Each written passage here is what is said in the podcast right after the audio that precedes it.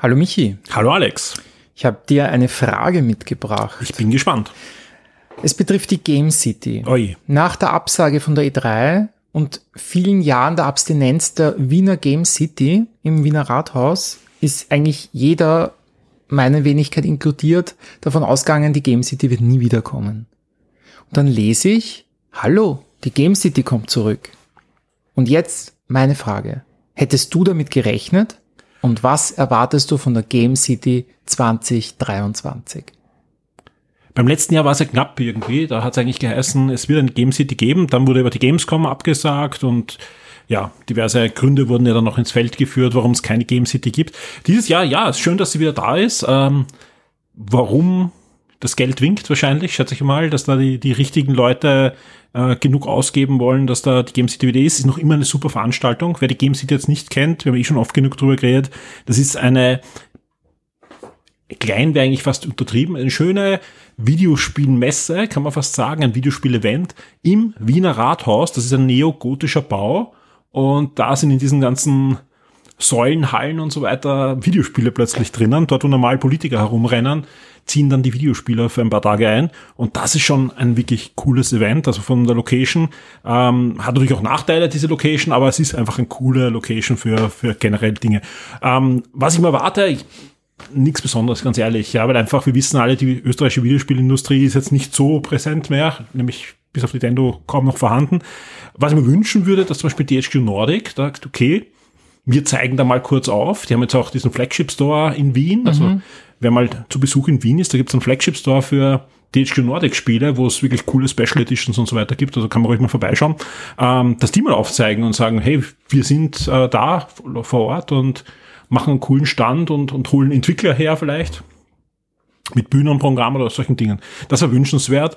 Ansonsten mal sehen. Vielleicht schafft es Nintendo wieder irgendwem herzubringen oder Chris Pratt. Ja, also die Zeiten sind, wir, wir wissen, es waren, waren coole Zeiten. Ja, es mhm. war früher, wir haben, wir, haben Spieleentwickler da gehabt. Ja, Sony hat Spieleentwickler hergebracht, Microsoft hat Spieleentwickler hergebracht, Ubisoft, Ubisoft. hat, also wir haben Interviews zu Watch Dogs gehabt, zu Assassin's Creed und und und. Also es war, war auch für uns, für Presse ein cooles Event. Ja. Ähm, am Anfang haben wir ja mit Konsole sogar einen eigenen Standort gehabt.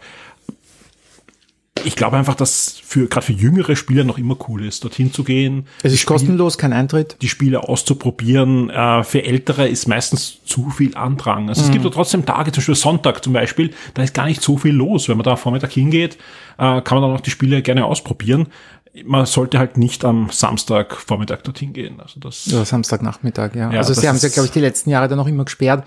Ich glaube, diese, diese, dieser Switch kam so ein bisschen, dass das, also ganz am Anfang, da gab es ja auch noch die Xbox Night, ne? also manchmal Halo Night und da war genau. quasi länger offen, lange nach der Spiele, wo dann quasi irgendwie, glaube ich, 18 plus oder 16 plus, äh, dann war dann was echt, echt wenig los und angenehm und ähm, ja, und dann ist ihnen dann eingefallen, wir könnten ja auch YouTuber einladen, genau. die dann natürlich relativ schnell dafür gesorgt haben, dass einfach die Fans die, die Hütte voll gemacht haben.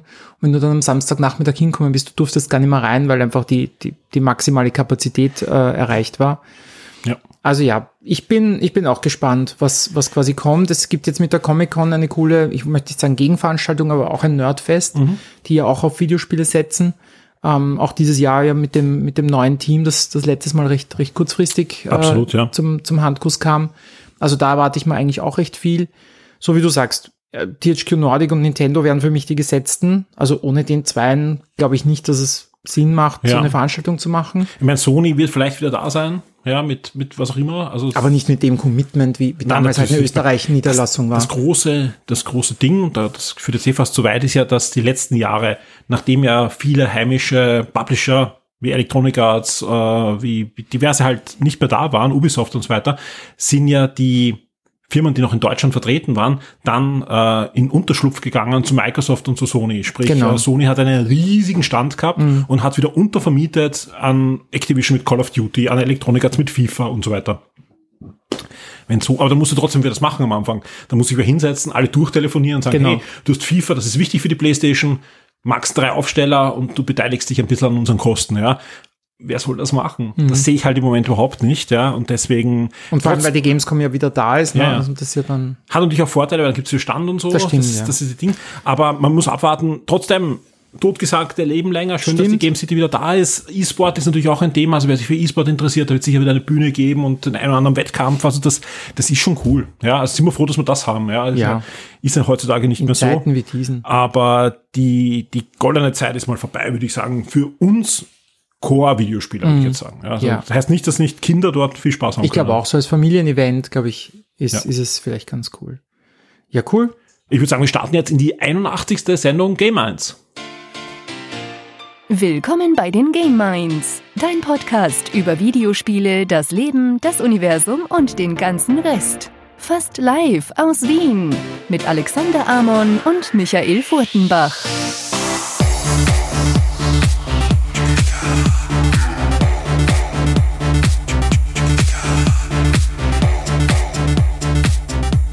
Willkommen bei einer neuen Sendung von Game 1, Folge 81 und bei mir im Küchenstudio, ihr habt das schon gehört, sitzt der Alex. Hallo. Hallihallo. Wir haben viele spannende Themen, es ist einiges passiert seit der letzten Sendung und wir sind natürlich in einer ja, spannenden Zeit schon, aber eigentlich äh, weniger, weil so viel passiert. Es passiert eigentlich genug, aber es ist ja auch spannend, was bald passieren wird, denn wir kommen ja in die Nicht-E3-Zeit. Ich äh, habe heute schon gesehen, 11. Juni, äh, Ja. großer Starfield, Xbox, super Genau, gleich Doppelschlag von Microsoft. ja. genau. Aber weil ist jetzt keine Überraschung, ne? Haben es, glaube ich, Die Uhrzeit letzten- war, glaube ich, nur die Überraschung. Also, sie haben, ist sie das? haben Nein, ich nicht gleich gesehen. Hast du umgerechnet schon auf, auf European Time? Ich glaube schon, es ist, es ist einfach spät am Abend. Aber spät am Abend. den Termin hat es ja vorher schon gegeben. Heute wurde die Uhrzeit dann noch bekannt Ah, okay. gegeben und die wissen wir natürlich jetzt nicht auswendig. Schaut auf die Scheiße. 23 Uhr. ähm, ja, ähm, nein, es, es wird sich viel tun. Äh, es wird das äh, Summer Game Fest geben. Es wird sicher viele Directs geben. Es wird ein schönes Fest. Und es wird hoffentlich viele, viele Ankündigungen geben, denn wir wissen, was, das zweite. was noch für Ankündigungen? Ich, hab ich würde es gerne wissen, was auf der Switch kommt nach Zelda. Ich würde gerne wissen, was sonst noch kommt außer Spider-Man für die PlayStation Mhm. und was außer Starfield kommt für die Xbox. Da hast schon sehr starke Titel aufgezählt. Also in der Theorie starke Es müssen Titel. ja nicht so große Titel sein. Es können Ja. auch kleine Sachen sein, die dazwischen Ich kommen. glaube, da kommt ganz viel. Ich glaube, da kommt ganz viel und ich glaube, äh, ein Thema haben wir uns deshalb rausgepickt, nämlich Star Wars Jedi Survivor. Survivor. Danke. Kein Fallen Order mehr. Nein, kein Fallen Order. Ich war jetzt kurz, ich wollte irgendwas mit Order sagen. Genau, Jedi Survivor. Jedi 2. Genau, das neue Star Wars Game äh, hat ja sehr gute Wertungen abgeräumt. Und wir werden uns heute ein bisschen anschauen, was, weil es gibt ja auch nicht so positive äh, Diskussionen rund um das Spiel. Wir werden uns heute ein bisschen anschauen, was Blockbuster AAA Games von Star Wars Jedi Survivor lernen können und was nicht. Ja, das werden wir machen. Genau. Ansonsten schauen wir wieder mal auf eines unserer Lieblingsthema, Abo-Services. Yes. Da haben wir einfach noch viel zu wenig drüber gesprochen und Ja. wir blicken einfach, weil es durchaus interessant ist und weil es sich auch ändert, wieder mal, und das wird auch nicht allzu lang dauern, sage ich mal Mhm. jetzt, äh, auf unsere Lieblings-Abo-Services. Und ich kann jetzt schon versprechen, da hat sich ein bisschen was geändert, sowohl beim Alex als auch bei mir. Genau. Danach werden wir noch uns natürlich äh, unseren Kindern widmen, Mhm. wie immer. Es gibt das tägliche, das tägliche, das äh, monatliche Fast. Kinder-Update. Ja. Äh, wir reden über Tech-Gadget, die ich habe wir mein Steam Deck verkauft. verkauft haben oder bald testen dürfen. Genau. ähm, wir haben gespielt, äh, keine Überraschung, wir haben beide Jedi Survivor gespielt, wir haben beide Advance Wars gespielt. Praktisch der, der Hit vor Zelda von, für, die, für die Nintendo Switch, aber wahrscheinlich nicht ganz mit den Verkaufszahlen. Und ich habe mir kurz X-Defiant äh, auf der PlayStation angeschaut, ist aber ein Multiplattform-Titel von Ubisoft, genau. War in der Beta, konnte man irgendwie reinschlüpfen mit einem Code. Und äh, das habe ich mir im Multiplayer-Modus angeschaut und werde das kurz, werde da kurz berichten. Wir haben natürlich auch viel gesehen auf diversen Streaming-Services, auch da werden wir drüber reden. Und wir müssen über ein Thema verabreden. Äh, das Was? ist erst brandaktuell. Äh, ich ich glaube, ich habe es genannt. Ja, du hast es sogar reingeschrieben. Du bist äh, einfach Ich bin ein Held. ein Profi. Ähm, es ist was passiert. Es ist schon wieder was passiert, ja. Ah Äh, ja. Mhm. Und, und zwar etwas, wo ich denke, dass viele es noch unterschätzen, was für unangenehme Konsequenzen das für unser Nerdleben haben könnte. Und zwar ist in der USA unter der Autorengilde, also der Autorengewerkschaft, wieder mal der Streik ausgerufen worden. Äh, der Gründe sind viele, vor allem äh, die Erfolge der Streaming-Services. Da wollen die Autoren jetzt deutlich besser nochmal entlohnt werden.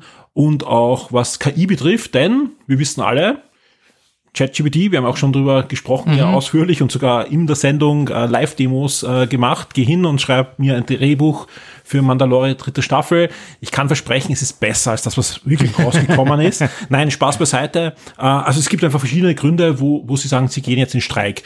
Jetzt kann uns das relativ egal sein da in Österreich, ja, wenn die amerikanischen Autoren streiken. Ja, wir wollen hauptsächlich äh, neue Serien, da sind viele schon abgedreht. Aber in weiterer Folge kann das ziemlich böse Konsequenzen haben, manche auch gute Konsequenzen haben, ähm, wenn das länger dauert. Und die Beispiele sind äh, da. Ja, so also die Älteren erinnern sich, vor 15 Jahren war das letzte Mal so ein Streik. Genau, ja. Ähm, es hat viele Serien gekillt. Viele Serien gekillt, ja, weil warum, warum werden die gekillt? Wenn es keine neuen Drehbücher gibt, dann darf nicht weitergedreht werden. Also selbst wenn einer hergeht und sagt, äh, ja, so schwer ist das auch nicht, ja. Der darf gar nicht, ja, weil das ist, das ist super streng reklamiert. Wenn du nicht in der, in der Gewerkschaft bist, dann darfst du nicht schreiben und wenn die sagt Streik, dann darfst du auch nicht schreiben und nichts veröffentlichen. Also sprich, du würdest sofort verklagt werden, was sehr unangenehm ist, gerade in den USA. Und was da passiert? Ähm, manche Serien können nicht weitergedreht werden. Jetzt denkt man sich, werden halt später weitergedreht. Das Problem ist, äh, Serien bestehen nicht nur aus Autoren, sondern da gibt es auch Schauspieler und die haben halt dann einen Fünfjahresvertrag. Ja. Mhm. Und wenn die Serie nicht weitergedreht wird, dann haben die Ausstiegsklauseln, können sich anderen Projekten widmen und sind weg. Ja, und damit Budgets ist, überzogen oder damit ja, ist die Serie weg. Casting. Ja. Mhm. Andere Beispiele waren, äh, nur eine halbe Staffel wurde ausgestrahlt, weil dann keine Drehbücher mehr da waren. Dann wurde die Serie pausiert, mhm. kam zurück, niemand hat es mehr interessiert und genau. die Drehbücher haben auch nicht mehr dazugepasst. Ein, eines Beispiel, was ich mich wirklich noch erinnere, ist Heroes. Ist mein Paradebeispiel ja, einfach. Das, das war eine sicher Serie, eine super Serie. Geworden. Die haben wir abgefeiert bis zum Gehen mhm. nicht mehr. Ich kann mich erinnern, wir haben sogar die, die Comics importiert, dass wir irgendwie die Geschichte weiter bekommen, ja. Und dann kam the Cheerleader, Save the World. Und dann kam die nächste Staffel und die war einfach Schrott. Mhm. Ja, weil einfach da anscheinend die falschen Autor, keine Ahnung, was passiert ist, aber egal. Und auch das Interesse ist natürlich gesunken mhm. dazwischen, weil es andere Serien gab. Und die Schauspieler, es wurden ja auch easy viele Schauspieler deswegen ausgewechselt, weil die die Verträge verloren haben und schon bekannt wurden durch die Serie und dann war anders, es war, es war Chaos und es war leider, aber es ist nur ein Beispiel. Auch Lost, ich meine, Lost ist, ja, lass mal Lost, aber, aber auch da gab es einmal nur eine halbe Staffel. Also viele Serien haben nur eine halbe Staffel bekommen, was einfach die Wartezeit dann lang ist und es gibt halt Leute, die sowieso Probleme haben mit Wartezeiten und dann ist das Interesse einfach ganz woanders und gerade heute, wo so viel Content Überangebot gibt, einfach, ja. Ist das oft der Tod der Serie. Was war noch eine Konsequenz von diesem Streik, ja? Es war dann der endgültige Aufstieg des Reality-TVs. Also mhm. diese ganzen Schrottsendungen, die wir alle nicht mehr sehen können, ja. Und die mittlerweile auch die Streaming-Services die auch, weiß einfach, und es hat einen guten Grund. Es ist super billig zu produzieren mhm. und du brauchst keine Autoren. Ja. Ja. Du hast zwar Drehbücher in Wirklichkeit, aber das heißt nicht Drehbuch, ja. Drehzettel. Und da, ja, das geht einfach nur, hetzt die Kandidaten Sex in aufeinander. Paradise oder so, ja. Ach, das. Der einzige positive Impact, den damals der Streik gehabt hat, sie brauch, brauchten Content und haben dann europäische Formate nach Amerika gebracht und da wurden einige sehr erfolgreich. Gerade aus England, aber auch aus Frankreich kann man da Serien nach in die USA und die haben einen enormen Boom erlebt, Bush erlebt, Budget bekommen, natürlich dann für weitere Staffeln und so.